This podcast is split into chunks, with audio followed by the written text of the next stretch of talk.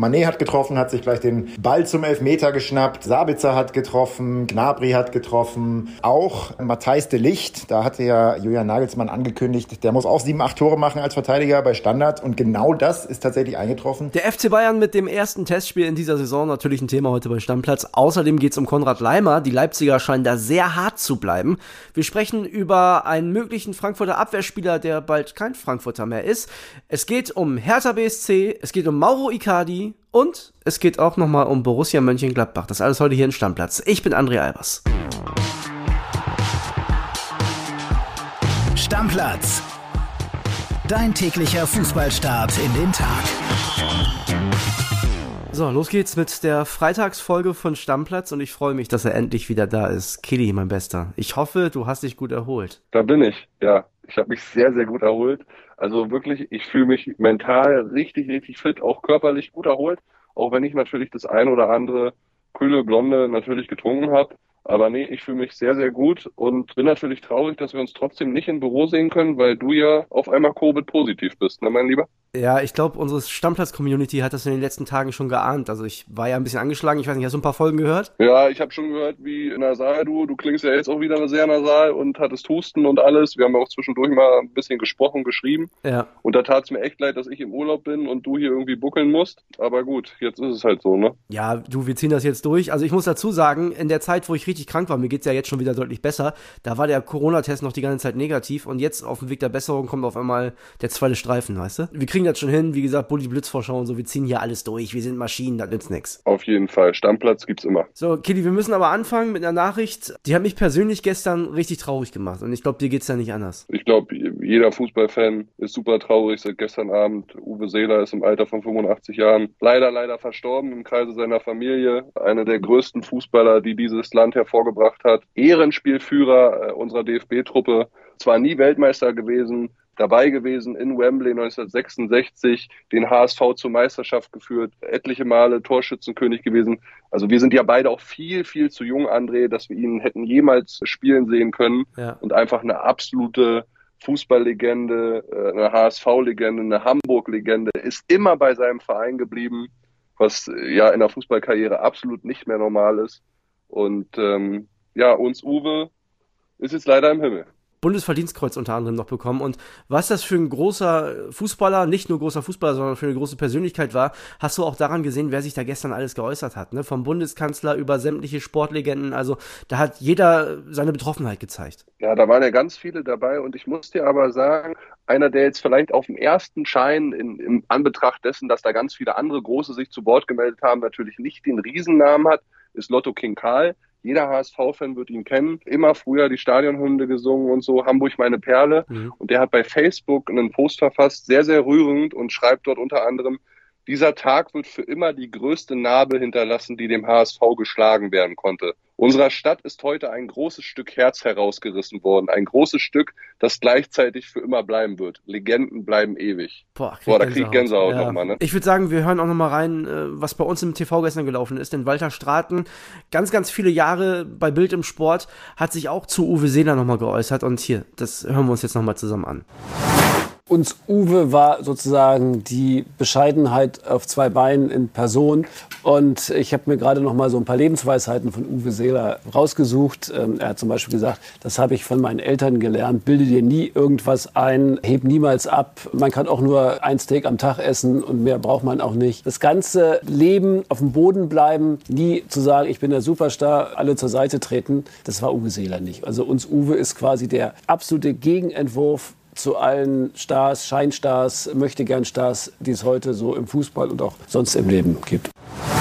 Ja, Kili, ich glaube, wir können uns da nur anschließen und mehr gibt es dann dazu auch nicht zu sagen. Ja, tut mir einfach sehr, sehr leid und äh, tiefes Beileid an die Familie und die Hinterbliebenen. Ja, guckt und hört ab jetzt im Fußballhimmel zu. Jetzt machen wir einen ganz harten Cut, Kili. Jetzt machen wir natürlich weiter mit der, mit der Stammplatzfolge. Ja, man muss ja auch mal sagen, the show must go on. So ist es am Ende des Tages leider. So, dann machen wir weiter mit dem FC Bayern. Die sind ja momentan auf USA-Reise. Und ja, da ist ja eine Menge passiert. Also in der Zeit, wo du weg warst, Killy, haben die Delicht geholt und Brazzo ist immer noch am Transfermarkt am Werkeln. Aber wir machen mal der Reihe nach. Gestern gab es ein Testspiel gegen Washington und Heiko Niederer war dabei. Wir hören uns mal an, was der jetzt sozusagen hat. WhatsApp ab. Servus André und schöne Grüße aus den USA, far away in America. Hat tatsächlich das erste Bayern-Testspiel stattgefunden gegen DC United in Washington und es war ja ein locker flockiger Aufgalopp für die Bayern. Äh, 6 zu 2 hieß es am Ende und tatsächlich war ja das große Thema in der Bayern-Woche, wie werden die Lewandowski-Tore aufgefangen. Da hat sich direkt gezeigt, alle müssen ran. Manet hat getroffen, hat sich gleich den Ball zum Elfmeter geschnappt. Sabitzer hat getroffen, Gnabry hat getroffen. Auch Matthijs de Licht, da hatte ja Julian Nagelsmann angekündigt, der muss auch sieben, acht Tore machen als Verteidiger bei Standard. Und genau das ist tatsächlich eingetroffen. Zweite Halbzeit kam er rein und hat direkt nach 100 Sekunden Ecke Kimmich, Verlängerung Müller sein erstes Tor gemacht, mit links reingeknallt unter die Latte. Also das war stark. Es gab eine tatsächlich große Schrecksekunde Sekunde und da war auch Matthijs de Licht beteiligt. Er hatte einen Zweikampf im Mittelfeld, hat selber gefault, den Gegner festgehalten und sich dabei so ein bisschen gedreht und plötzlich lag er auf dem Boden und da dachten natürlich plötzlich alle Zuschauer schon erstmal, oh, oh, oh, hat sich jetzt der neue Superstar etwa schon verletzt. Es gab nach dem Spiel dann schnell Entwarnung von Julian Nagelsmann und auch von Matthijs de Licht selber, er war einfach nur platt. Er ist ja den Tag davor erst äh, nach Washington geflogen, hatte viel Stress, viel Reisestrapazen nach seinem Wechsel, hatte er nur ein Training vorher und war dann einfach völlig kaputt, sagte er. Gegen Washington hat äh, Julian Nagelsmann ja nochmal komplett durchgewechselt. Erste Halbzeit ein Team, zweite Halbzeit das andere Team. Also von daher gegen City wird's dann ein bisschen konkreter aussehen. Also erstmal schöne Grüße aus den USA und viel Spaß. Ciao, ciao. Kili, ich bin nachts wach geblieben, ich habe mir das auch reingezogen. Ich war sehr beeindruckt von den Bayern, was sie schon für ein Tempo haben. Und der Delicht hat eine richtig geile Bude gemacht. Das war ein richtig schönes Tor. Ja, der hat eine geile Bude gemacht. Ich freue mich wahnsinnig über diesen Delicht-Transfer. Du weißt ja unter uns beiden, ich bin ja ein großer Fan von seiner Freundin von Anneki. äh, sehr, sehr schöne Frau, muss man wirklich sagen. Und als die in München gelandet sind mit den Bildern, das hat mich alles ja sehr, sehr bewegt und hat mich gefreut. Die Bude war schön und auch was du gesagt hast, ja, die Bayern haben das schon recht anständig gemacht. Mir gefällt vor allen Dingen erste Halbzeit. Ich habe auch ein bisschen geguckt, nicht alles so wie du und ich bin auch nicht nachts aufgestanden, sondern ich habe es dann schön am Tag über geguckt. Sehr gefallen hat mir diese Doppelspitze mit Manet und Gnabry. Mhm. Äh, das war, das war ansehnlich. Ich glaube, so kannst du auch diesen Lewandowski-Transfer Richtung Barcelona jetzt am Ende des Tages abfedern. Und klar, das war jetzt noch nicht super aussagekräftig. Du darfst auch nicht vergessen, es kommt ja jetzt nur noch ein Testspiel gegen Manchester City dann im Lambo Field in, äh, bei den Green Bay Packers, NFL-Team. Genau. Und dann ist schon super. Dann ist es ja schon soweit. Ja, genau. genau. Dann ist es ja schon soweit. Also die müssen jetzt auch äh, gut performen einfach. Aber wie gesagt, das ist schon alles recht ansehnlich. Supercup ist übrigens auch ein gutes Stichwort, denn äh, da geht es ja gegen Leipzig und da ist momentan Konrad Leimer noch äh, auf dem Platz. So, jetzt haben die Bayern ein zweites Angebot abgegeben, 23 Millionen. Leimer hat noch ein Jahr Vertrag und Leipzig sagt, das ist uns zu wenig. Also ich finde, langsam muss man auch die Kirche im Dorf lassen. Also wenn Leipzig die nicht abgeben will, sollen sie sagen. Es ist alles andere, langsam ist albern, finde ich. Ja, wird albern. Du darfst aber auch nicht vergessen, was die Bayern mit dem FC Barcelona gemacht haben. Ne? Und auch da war die Situation ähnlich klar. Das war jetzt Lewandowski. Wir sind jetzt weit eine Kategorie über Konrad Leimer mit Lewandowski. Ne? Also nichts gegen Konrad Leimer, aber Lewandowski du weißt, ja. Weltfußballer und so weiter. Ja. Und Bayern hat ja auch irgendwie drei, vier, fünf Angebote, haben sie sich ja gar nicht gemeldet beim FC Barcelona. Ja. So, da dürfen sich die Bayern jetzt auch nicht beschweren, wenn RB Leipzig dasselbe macht. Und alle wissen natürlich, klar, Bayern hat viel Geld ausgegeben schon, aber sie haben auch ein bisschen was eingenommen. Ne? Vergesst mir jetzt nicht Richards, was jetzt noch ging, Lewandowski ein paar Millionchen eingenommen. Nochmal Richards. Äh, also genau, also da ist viel dabei gewesen. Und natürlich pokern sie jetzt hoch. Am Ende des Tages frage ich mich jetzt selber eher, was will Bayern jetzt so mit Konrad Leimer? Ja, das Thema hatten wir ja letztens schon. Ich bin da so ein bisschen genau. bei Falki, ehrlich gesagt, bei unserem Bayern-Insider, der dann sagt so, ja, weiß nicht, die haben für Manet knapp über 30 Millionen bezahlt, gleiche Voraussetzungen, noch ein Jahr Vertrag und jetzt wollen die für Leimer 23 nicht annehmen. Da würde ich dann irgendwann auch mal nicht weitergehen als FC Bayern und das sehe ich, glaube ich, auch so. Also ich glaube, ich würde nicht viel mehr Geld als 23 Millionen für Konrad Leimer, wenn ich da eh schon das ganze Mittelfeld voll besetzt habe, bezahlen. Ja, sage ich dir auch ganz ehrlich, genau so sehe ich es auch. Und am Ende wir müssen ja alle in diesem Sommer den Hut ziehen vor Hassan Salihamidzic, ja. wird das auch nicht mitgehen. Und Olli Kahn erst recht. Nee, glaube ich auch nicht. Also ich glaube, die werden jetzt noch einmal sprechen, so, werden dann sagen, komm, 23, 24 machen wir vielleicht noch, aber dann ist auch gut. Und vielleicht passiert es dann wie damals bei Lewandowski und der Leimer spielt noch ein Jahr in Leipzig, kann ja sein. Dann ist es so. Genau. Dann sollen sie den Sabitzer jetzt noch ein halbes Jahr behalten, der kann auch mal Backup spielen, äh, weil ja Goretzka jetzt ausfällt und dann ist gut. Also ich sehe diese, den Case nicht, in dem sie jetzt Konrad Leimer unbedingt diesen Sommer holen müssen. Eine Mannschaft, die da schon deutlich größere Probleme hat, ist Eintracht Frankfurt, kann ich nur noch mal verweisen auf unsere Bully Blitz Vorschau mit Ulrika Sickenberger, die gestern rausgekommen ist. Da hat sie nämlich gesagt, ja, also die Abwehr stellt sich eigentlich von alleine auf nach dem Abgang von Hinteregger. Ja, vielleicht muss man da noch mal was machen, denn Ndika ist jetzt in Italien im Gespräch bei AC Mailand, könnte er in der Champions League spielen. Macht er mit Eintracht Frankfurt auch, klar, aber ich vermute mal, da gibt es dann noch den einen oder anderen Euro mehr. Das wäre schon ein bitterer Abgang für Frankfurt, oder Kili? Ja, aber jetzt habe ich eine Idee, mein Freund. Wir haben doch immer darüber gesprochen, dass der AC Mailand so wahnsinnig Interesse hat an Malik Chow von Schalke 04. Ja. Dann gib doch den Indika ab äh, an AC Mailand, nimm ordentlich Kohle mit und hol dir den nicht schlechten und U21-Team, äh, sehr gut ausgebildeten Verteidiger Malik Chow. Aber ist das schon die gleiche Kategorie, meinst du? Wie Indika sicherlich noch nicht. Ja. Aber ein, zwei Jahre auf dem Niveau und dann ist der auch richtig gut. Und dann kriegst du nachher, wenn du den dann vielleicht abgeben musst, doch mal deutlich mehr. Indika ist jetzt 22, okay, Malik Chow ist glaube ich 20, den kannst du ja auch aufbauen. Und ich glaube, das würde auch funktionieren. Wahrscheinlich müssen die Frankfurter aber dann sogar noch einen holen, weil, also. Mit ist, Erfahrung. Ja, ja, das ist da hinten schon ein bisschen auf Kante genäht bei der Eintracht. Und wenn du dann in den ganzen Wettbewerben spielst, die spielen ja auch noch Euro Supercup, ich meine, klar ist nur ein Spiel, aber die Belastung, das geht früh los für die Pokal in Magdeburg, das ist schon alles nicht so einfach und da musst du auch gut reinkommen. Ja, und dann darfst du auch nicht vergessen, der Innenverteidigermarkt ist ja echt schwer, ja, ne? Ja. Also in jedem Transfersommer einen richtig guten, nicht allzu teuren Innenverteidiger zu finden, ist wahnsinnig schwer.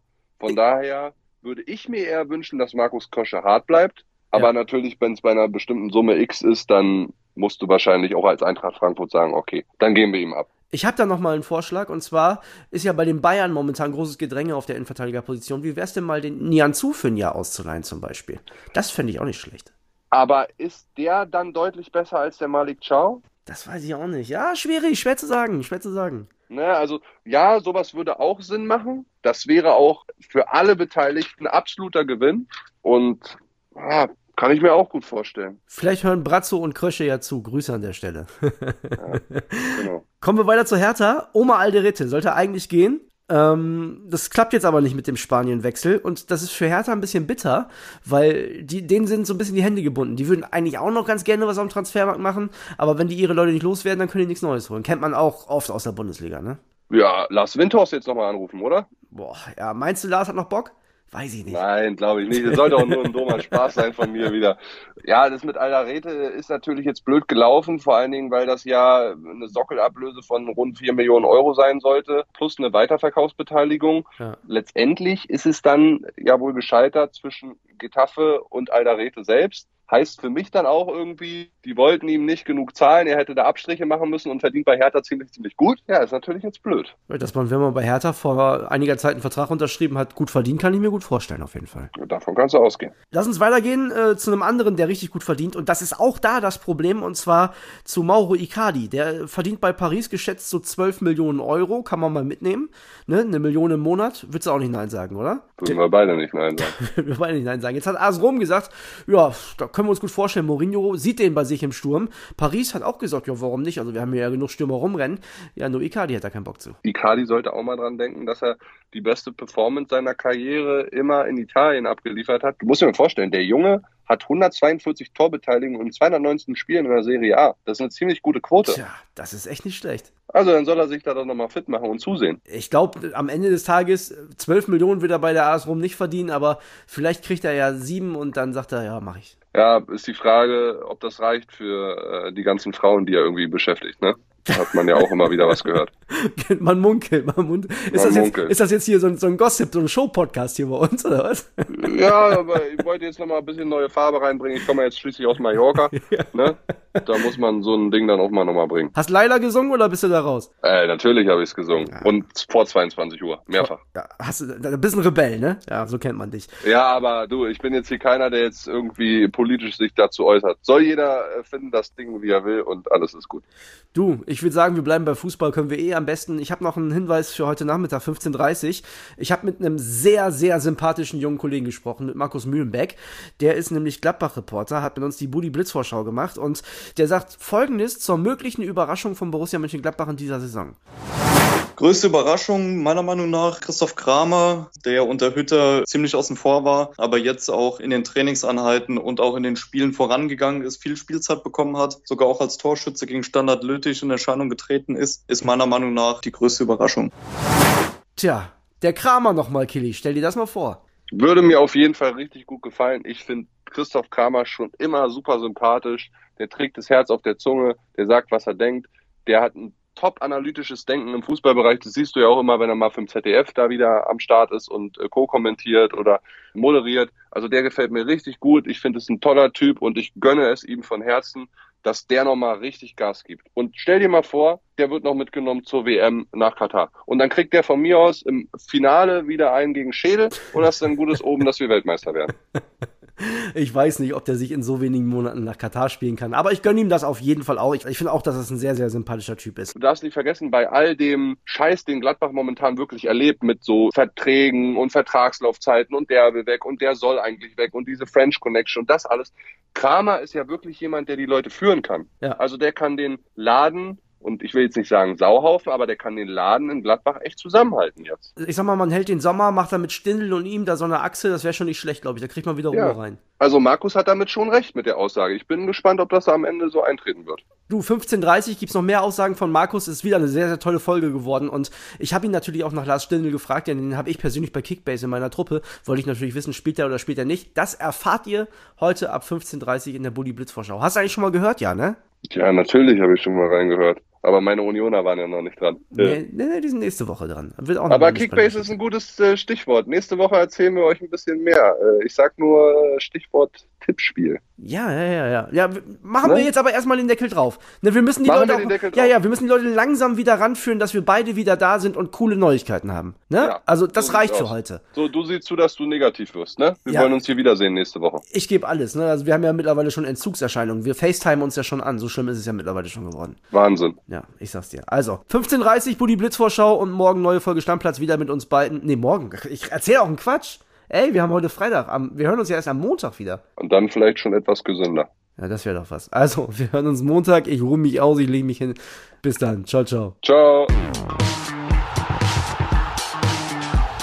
Stammplatz. Dein täglicher Fußballstart in den Tag.